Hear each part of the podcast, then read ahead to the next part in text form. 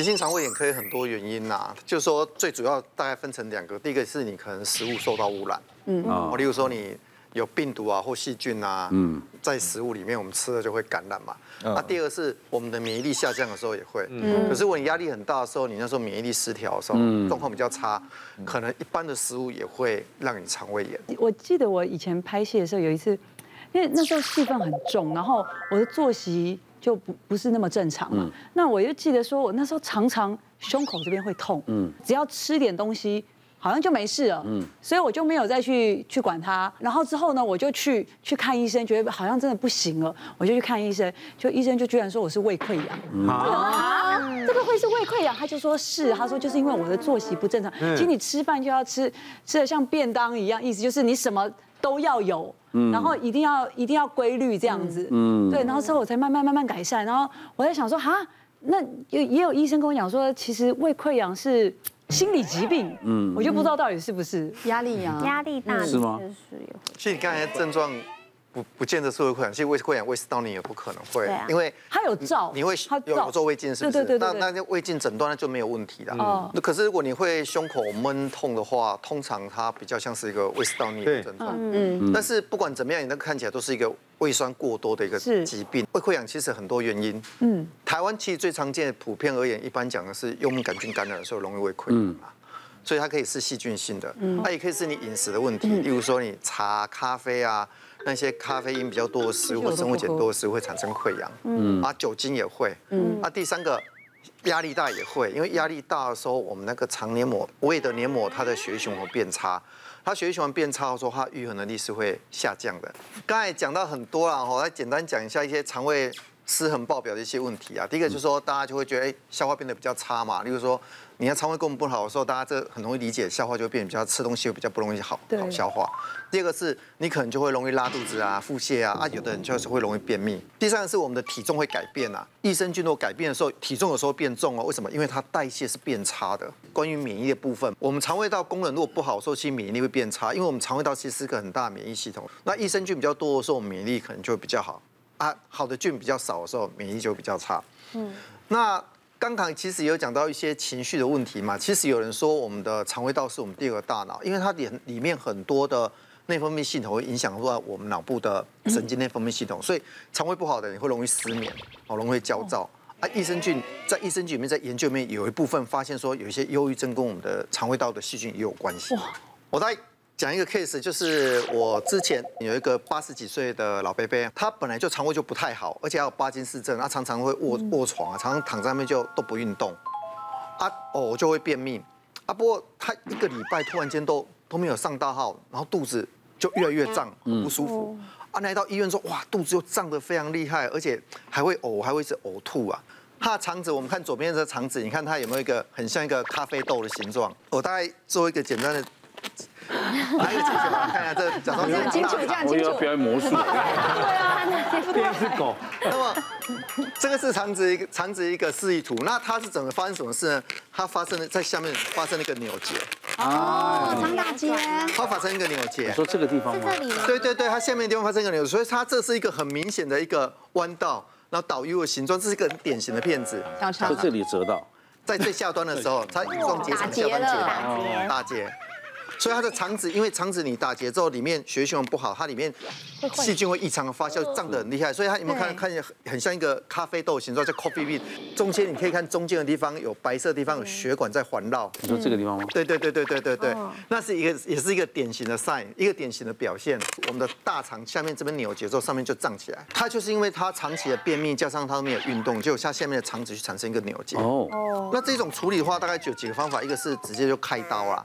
可是开刀的话，因为八十几岁开刀那个风险很大，你开了之后又 可能又要拉造口或什么，而且这如果要是破掉污染的话，可能都会败血症。对，那后来我们讨论结果是。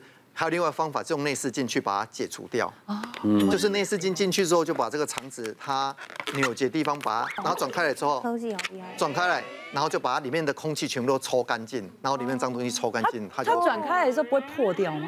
所以那个很小心，因为转这个其实风险很大。一解开之后，那气体非常大量都喷出来，我们赶快用很快的速度把它全部吸干，它整个肚子就瞬间就消下去。而这个要。要有点技巧啦，因为这个没有弄好的话，它肠子反而会在肚子里破掉。破掉哦，那就膜炎哎。不过后来就有顺利、顺利、顺利的把它处理好，住院完之后后来就改善。嗯。那后来就是要跟他讲说，就是虽然年纪比较大，吃完东西还是要起来运动啊，蔬菜水果要多吃一点。嗯。那后来。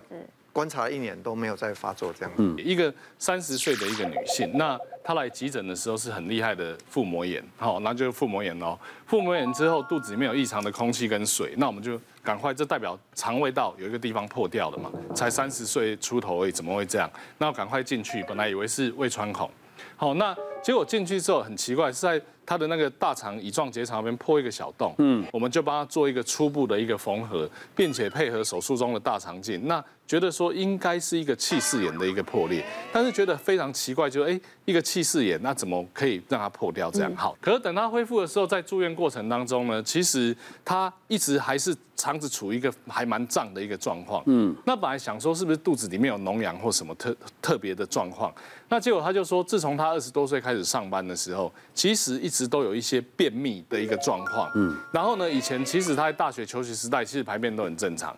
然后是自从上班之后开始有压力，然后有时候那种排便的状况就开始越变得越糟。啊，有时候又急着赶上班干嘛，又没又没排便，能排便的时时间又很少，就开始用一些晚肠啊或一些什么甚至大肠水来奇奇怪怪的方法，越用越多。哦，那结果呢就变成就是说他的肠子好像会变得越来越笨，你看哦。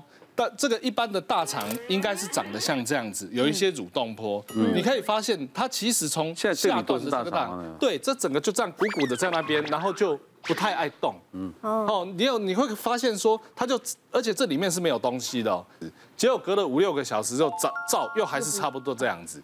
理论上正常的人隔了三个小时、四个小时之后，这边都会排掉，白白的都会排掉，排掉。可是它就继续长这样子，就没动嘛？为什么？像我们有知道有所谓的肠燥症，可是有的人呢，遇到压力的时候，他反而肠子瘫在那边不动，嗯，那种叫大肠无力症，也就是大肠神经元的一个退化，那种上班啊，生活精神压力造成有一一部分就是肠躁症，蠕动很夸张。是，啊一部分呢就是瘫在那边连动都不动，即便你做再再多的努力，它就是一直处于一个便秘的状况。嗯，那有的人就是比较衰，就是这一季是肠躁症，下一季下一季还有这样，有这种形形色色都有。肠道跟水管的区别是这样，水管你只要通就好，可是大肠毕竟是在你人体这样摸字形，对，你所有的消化的残余物到这边，你要会蠕动。会把它往前挤，你不把它往前挤，它胀在那边，瘫在那边，久了甚至可以像陈医师刚才那个翻转，好，所以就会造成像刚刚那个突然间有远处有假性阻塞啊，断在近端有一些比较薄的肠子就破裂掉，嗯嗯，哦，那这个病人撑了大概差不多两年，他泻药越吃越重，越来都没有，然后只要。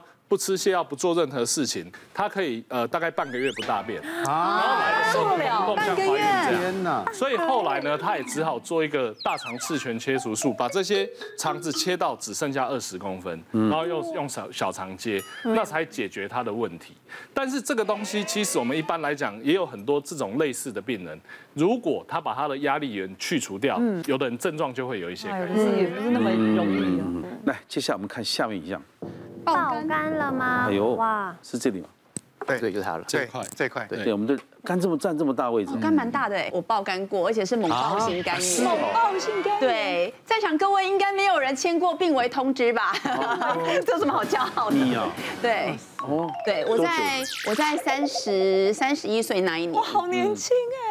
对，就是工作工作的关系，因为我很年轻就进入购物台工作。那我们早期购物台，因为我们要 test 不同的族群嘛，嗯，比方说我今天可能是早上的清晨七点二十分 live，嗯，那我可能五点多就要准备书画啦，各方面，但是我可能明后天我最晚的班可能是凌晨收工是两点四十分，嗯，也就是说我有可能今天出门是早上的四点钟，嗯，可是我明天回到家。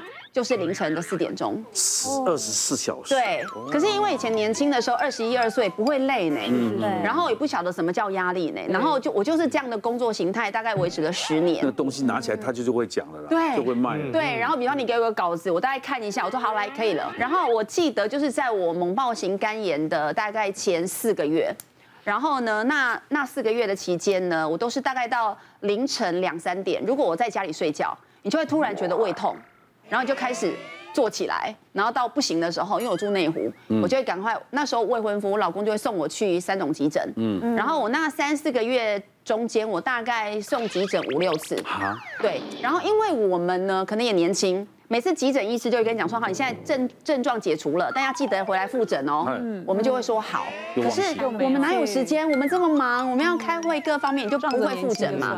对，所以呢，我记得到第六次就是又送急诊，又又觉得胃痛。可因为你前面你已经有经验了嘛，啊，就是打打点滴，然后等我的发炎指数平稳了，我就可以回家了。但那一次呢，急诊医师就就来跟我讲说。哎、欸，你发炎指数太高了哦，你很危险，你现在要立刻住院。然后我也傻眼，好，反正就办了住院。然后那时候还很天兵，我才知道猛暴型肝炎，因为因为肝它是没有神经的，你根本不会没有任何感觉。